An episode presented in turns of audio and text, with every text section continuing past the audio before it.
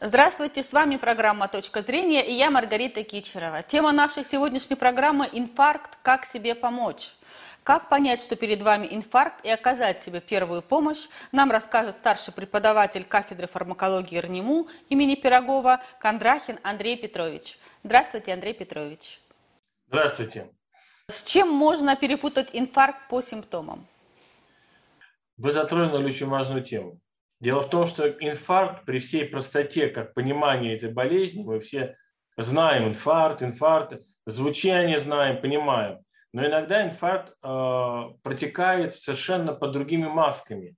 У него есть разные формы, и эти формы э, иногда воспринимаются пациентами не всегда однозначно. Одна из таких форм называется абдоминальная. Это когда боль в желудке превалирует над всеми остальными болями. Вот действительно боль в желудке, может быть даже рвота. И человек подумает о том, что у него происходит отравление, что произошло какое-то пищевое несварение. А боль, она начинается, как всегда, тихо, спокойно, постепенно нарастает, и к этой боли присоединяется чувство нехватка воздуха. Ну, конечно, она будет, если болит желудок. Может повыситься давление, может оно снизится – но человек, как правило, считает, что он именно отравился. И очень поздно обращается к врачу, когда наступают уже достаточно серьезные проблемы. Это одна из форм боли. А есть другая, совершенно тоже знакомая большинство людей, когда боль в спине. Вот просто болит между лопаток, боль, у кого ее не бывает, особенно после э, таких субботнично-воскресных трудовых буднях на даче. Да, где-то посквозило, где-то там это, и возникает боль, которая для человека становится не характерной, но он привыкает к ней. А если мы говорим про инфаркт, то боль становится интенсивная и может превалировать над всеми остальными состояниями организма. То есть эта боль, она заставляет человека менять позу, которая не приносит облегчения.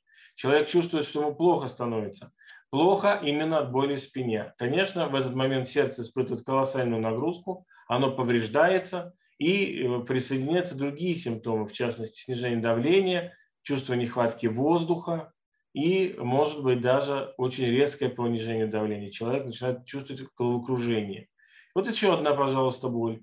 Может быть атипичная боль. Боль атипичная – это когда болит не слева, как мы принято, вот слева сердца, а может возникнуть боль справа. Начинает болеть правая рука, угол челюсти справа, причем очень достаточно интенсивно. Может болеть левая челюсть, счастье, точнее нижняя челюсть, левый край.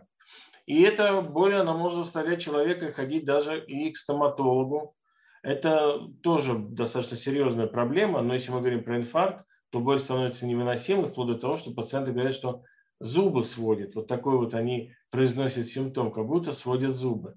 На самом деле это просто отклонение от пути передачи импульса, и э, когда рядом нервные окончания, они у нас в сплетении очень рядышком находятся, к сожалению, боль может вот именно перепрыгнуть. Я слышал э, от коллег, когда были атипичные боли, боль в левом глазу. Вот просто болит глаз. Проверяли офтальмологи, сделали ЭКГ, на ЭКГ развивался инфаркт. То есть сам по себе инфаркт, он может скрываться под различными масками других заболеваний. Но чтобы не пугать всех, надо прекрасно понимать возраст. Если мы говорим молодой возраст, то, конечно, это, скорее всего, какие-то другие заболевания, но при этом не мешает сделать ЭКГ. Это совершенно будет не лишнее. Если мы говорим о лиц пожилого возраста, любая боль, которая возникнет у человека, это повод вызвать скорую медицинскую помощь. Потому что вы не врач, вы можете не определить, какая именно боль, а для того, чтобы поставить диагноз инфаркт миокарда, нам нужно сделать ЭКГ. И надо еще подчеркнуть некоторую особенность. ЭКГ бывает отстает от клинической картины. Мы говорим о том, что клиническая картина боли, когда боль да, вот возникает у человека, она является истиной, и все остальные данные могут оставать. У нас есть лабораторные показатели, которые покажут стопроцентная заболеваемость, о том, что действительно есть инфаркт, это показатель тропонина. Но это делается уже в стационаре, либо в скорой помощи, как экспресс-тест. Мы уже с вами привыкли к слову экспресс-тест. И это позволяет быстро поставить диагноз и начинать правильное лечение. Вот вы сейчас Если упомянули говорим, про э, скорую помощь и так далее. А как быстро самому себе помочь при инфаркте? Алгоритм действия? Первое, что... Да, очень хороший вопрос и правильный. Первое, что надо сделать. Любая боль, которая приводит к нарушениям каких-то состояний организма, то ли головокружение, то ли тошнота, рвота, прежде всего это принять горизонтальное положение с высоко поднятым головным концом, то есть полусидя. Снизить как можно колоссально нагрузку. Дать приток свежего воздуха. Расстегнуть все давящие предметы. Это могут быть ремни, пуговицы на брюках. Это раскрыть ворот рубашки. Дать человеку поставить вентилятор, чтобы воздух его обдувал. А в этот момент рекомендовано принять четвертую часть ацетилсалициловой кислоты. Значит, э, стандартная ацетилсалициловая кислота у нас 500 миллиграммов. Нужно принять четвертую часть. Если этого нет, то достаточно принять то, что есть наверняка у каждого соседа на даче, который страдает различными заболеваниями, сердечно-сосудистыми, это 75 миллиграмм, две таблетки ацетилсалициловой кислоты. Это может быть различные препараты, не будем говорить, каких много, но вот дозировка должна быть 100 мг, может быть даже 150, но в зависимости от того, у кого какие есть лекарства. Еще обязательно надо измерять артериальное давление. Если оно повышено, то постараться его снизить доступными препаратами, которые есть у вас в аптечке, один из которых является каптоприл препарат, и незамедлительно вызвать скорую медицинскую помощь. Если человек находится в достаточно серьезном состоянии, то госпитализировать его можно, ну, такая ситуация, если возникла, только после стабилизации его состояния. Если уже критическая ситуация, то в горизонтальном положении на заднее сиденье и отправляемся в ближайший медицинский пункт. Потому что любое перемещение человека в пространстве дает дополнительную нагрузку на сердце, может вызвать необратимые явления, и это, конечно, очень печально. В любом случае мы вызываем скорую медицинскую помощь. Для тех людей, у которых возникали такие состояния, и они не знают, то ли это сердце, то ли это, хорошо иметь в аптечке препараты, это могут быть а, аэрозольные препараты на основе нитроглицерина. А, под язык обязательно принять этот препарат, либо а, померить давление до и после, посмотреть, не снизилось оно резко. Если давление очень резко снизилось, то нитроглицерин принимаем только лежа, иначе может возникнуть коллапс, можно потерять сознание. А самым простым еще способом является это а, наложение жгута на нижние конечности. Жгут должен быть не артериальный, венозный. Мы немножко как бы сжимаем немножко ноги для того, чтобы венозный возврат к сердцу был очень несильный. То есть э, наша задача просто ремень застегнуть, не пережать артерию, а просто немножко застегнуть ремень на бедра для того, чтобы венозный отток от нижних конечностей к, собственно говоря, к сердцу очень был минимален. Если не получается, то ноги спускаем с кровати, они должны у нас находиться ниже туловища, и в полусидячем положении, такое состояние называется ортопной, когда человек сидит, ноги э, опускаются вниз, и не надо бояться отека, а пусть они будут внизу, потому что тогда будет легче сердцу перекачивать кровь, которая поступает из других органов. Угу. А я еще слышала о таком способе, не знаю, насколько он правильный, э, как самопомощь кашлять. А, вы знаете, здесь тоже вопрос такой а, не совсем правильный, потому что в некоторых случаях а, это напрягается диафрагма, и если есть такое понятие, как диафрагмальный инфаркт, то есть нижний инфаркт миокарда, то это будет лишняя нагрузка. Поэтому никак не подтверждается это никакими исследованиями. Покой. В первое время нужен покой. Можно принять горячую воду. Не чай, а именно горячую воду маленькими глотками – потому что вода будет проходить через пищевод, согревать сердце и улучшить кровообращение в тех сосудах, где не хватало. Мы не улучшим кровообращение там, где возник тромб, либо сгусток кровяной, что тоже называется тромбом, но он может быть на бляшке, то есть не совсем еще тромб, а просто вот начинает формироваться. Тогда тоже будут такие неприятные ощущения.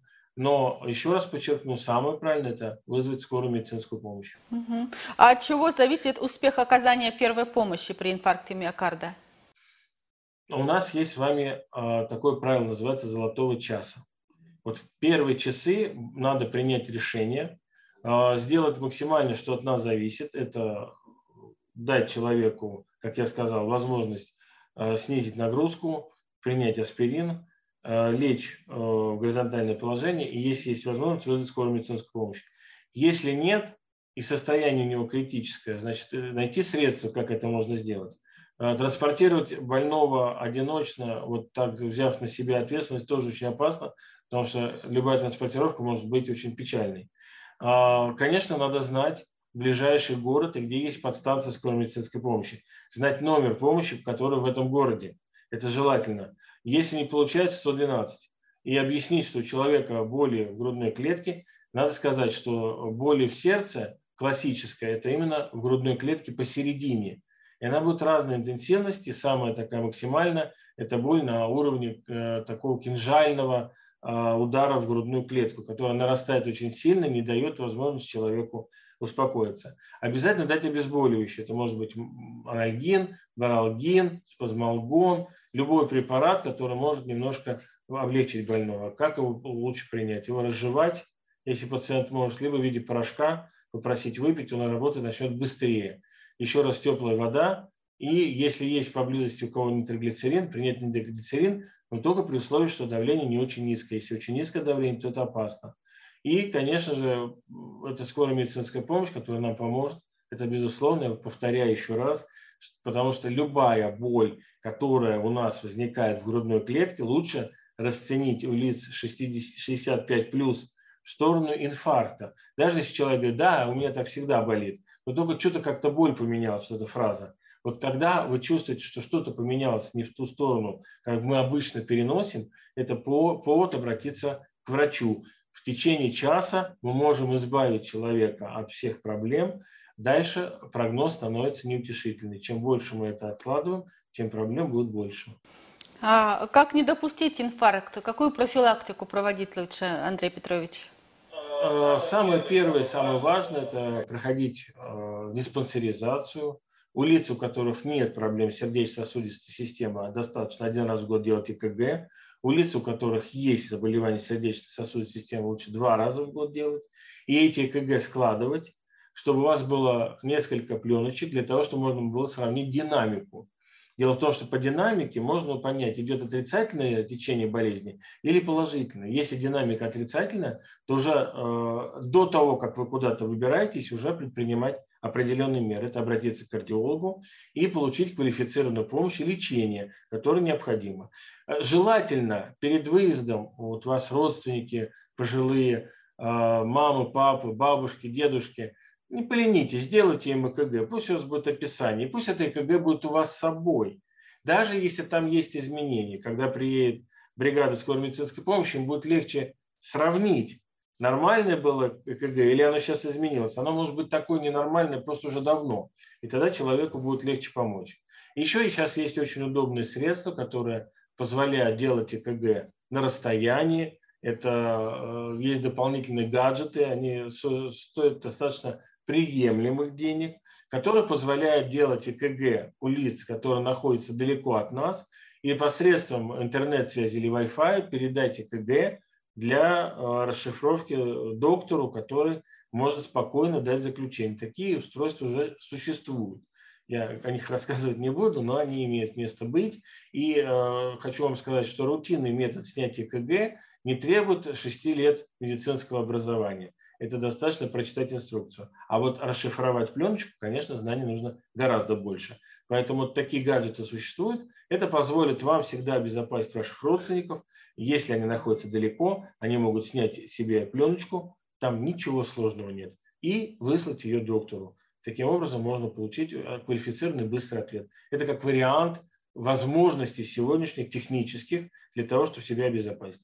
Ну и, конечно, надо иметь определенные лекарственные средства, как я сказал, это нитроглицерин, это э, ацетилсалициловая кислота, это баралгин и, конечно же, телефон всегда заряженный и номер 112 и ближайшую подстанцию. Это позволит нам избежать последствий, которые могут быть при возникновении инфаркта миокарда. Спасибо, Андрей Петрович. Спасибо. На этом наша программа подошла к концу. С вами была Маргарита Кичерова и старший преподаватель кафедры фармакологии РНИМУ имени Пирогова Кондрахин Андрей Петрович. Всего доброго!